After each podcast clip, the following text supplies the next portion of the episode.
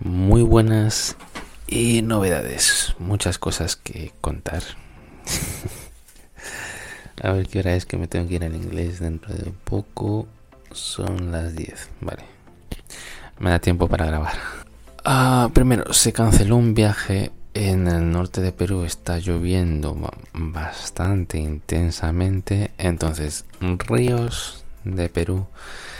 Muchos están siendo desbordados y hay ciertas partes del norte, del norte de Perú, que yo no estoy en el norte, que se están inundando eh, algunas provincias más, bueno, algunas regiones, mejor dicho, más fuertes que otras. Por ejemplo, en donde estoy en la capital, Lima, mm, muy poco, muy poco ha llovido, pero en un sitio que tiene un río cerca, pues se ha desbordado un poquito y demás. Entonces, que ha llevado todo esto. Justamente el día que empezó estas lluvias, este no es un huracán como tal, pero es una especie de huracán que se llama Yaco. Pues iba a viajar con mi primo para para Trujillo, que está un poco más al norte. Entonces voy poniendo aquí imágenes que, que, tengo alguna imagen por ahí. Entonces subimos al autobús, vale, vamos en taxi porque se nos había hecho tarde. Yo estaba ese día un tanto ocupado, mi primo también como siempre vino tarde, entonces cogimos un taxi, ya empezó a llover un poquito por aquí, por Lima, vamos hasta la estación, aquí los taxis si suelen ser baratos si, si es que vienes de fuera, si es que vienes con una moneda fuerte, suelen ser baratos y económicos, llegamos hasta ahí la estación y nos dicen, vale, es por aquí, esperamos el autobús, salía a las nueve y media de la noche. Hicimos ahí tiempo, mi primo cargando el móvil ahí en la terminal porque estaba casi sin batería. Entonces ya llegó la hora y embarcamos al autobús. Vale, embarcamos, subimos al autobús. Eh, nos estábamos ahí contentos. Yo incluso estaba grabando ya parte de un blog. Estábamos ahí contentos. Nos arranca el bus y durante el viaje sin decir nada el chofer ni nada durante el viaje y se da una vuelta durante una hora y regresa a la misma terminal, a la misma terminal de Lima y nos cuenta que se ha suspendido el viaje porque el puente de X lugar, el puente de Casma, pues se ha venido abajo y están regresando los los autobuses. Bueno, totalmente comprensible. Vale, pero bueno, lo raro es que no nos han dicho nada hasta que hasta que vemos que llega el autobús ahí y nos preguntamos qué, qué ha pasado.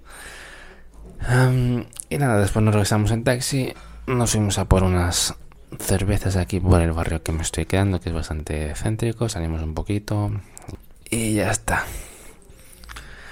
La verdad que el viaje a Trujillo no es como el que más me llamaba no es como el que más me llamaba porque me habían dicho que es muy parecido a Lima. ¿Vale? Y si, bueno, si va a ser parecido a Lima, eh, pues también para, para que... Pero bueno, ahí teníamos un primo que también lo queríamos visitar, aunque bueno, hace poco también estuvo por Lima. Pero bueno, también por, por conocer. Pero en mayo, en el mes de mayo, vamos para la selva. O sea, dentro queda un mes y medio y ya vamos a ir para la, para la selva. Vamos a ver sitios espectaculares porque el 60% del terreno del Perú es selva. Es selva, ¿vale? Perú tiene costa, sierra y selva, ¿vale? Lo tiene todo Perú y es gigantesco este país. Entonces vamos a visitar la selva a ver qué se cuece ahí que por cierto ya tengo un contacto en la selva en la aplicación de Badu. Em, había hecho una coincidencia, vale, había hecho un match con una chica de la selva que me llamó mucho la atención. La verdad, y hemos estado hablando. Hace dos días la llamé por teléfono para charlar un poco, hablamos durante media hora. Y ya tengo un contacto por la selva. Vale, así que es bueno siempre hacer contactos. Estaré, me quedaré un mes mínimo, pero si me acostumbro, si me va bien, pues tal vez lo alargo, porque en Perú eh, voy a estar durante unos cuantos, cuantos meses. No va a llegar a los 7 u 8 meses que voy a estar en Perú, pero sí que es una estadía larga. Ese es el plan. Ese es el plan a corto plazo, pero a medio no lo sé muy bien. O sea, si me acostumbro, seguiré por esa parte de la región de la selva y poco a poco iré bajando para Lima hasta después ya volverme a Europa. Después, en julio o en agosto, cuando vuelva a Europa, pasaré por Madrid, pero pasaré solamente una o como mucho dos semanas. No, me quiero quedar mucho tiempo en Madrid.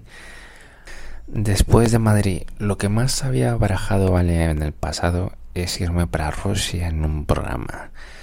Pero pensándolo bien, eh, aparte que está la situación tanto delicada por lo de la guerra, era otra cosa, mm, si estoy dándole al inglés meterme después al ruso es como deshilarme del inglés, ¿vale? Porque si estoy en Rusia, ahí no manejan mucho el inglés y debería de aprender ruso si me quedo en Rusia unos cuantos meses.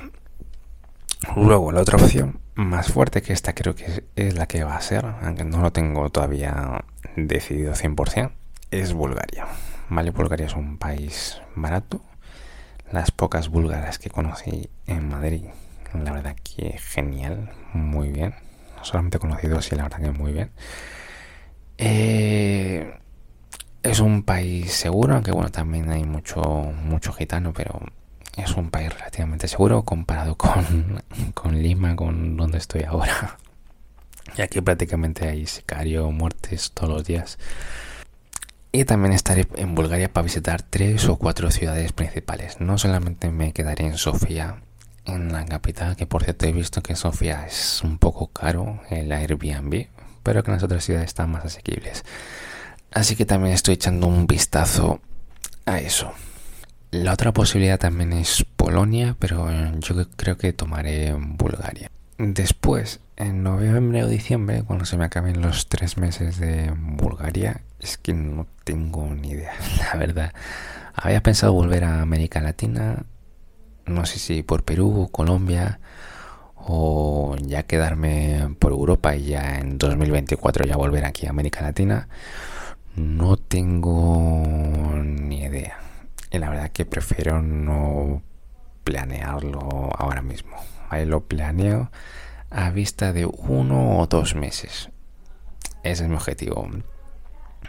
Eso es lo que estoy haciendo ahora, ¿vale? Por ejemplo, me voy a ir para la selva dentro de un mes y medio, pero una vez ahí dentro es que no sé cuánto tiempo voy a estar. No sé si voy a salir vivo de ahí. No sé nada, no sé si conoceré mucha gente, no sé si estaré ahí desolado. No lo sé. No tengo ni idea de mis destinos. Pero bueno, ya más o menos me hago una idea. Y este viaje solamente acaba de empezar. Queda todavía mucho por descubrir.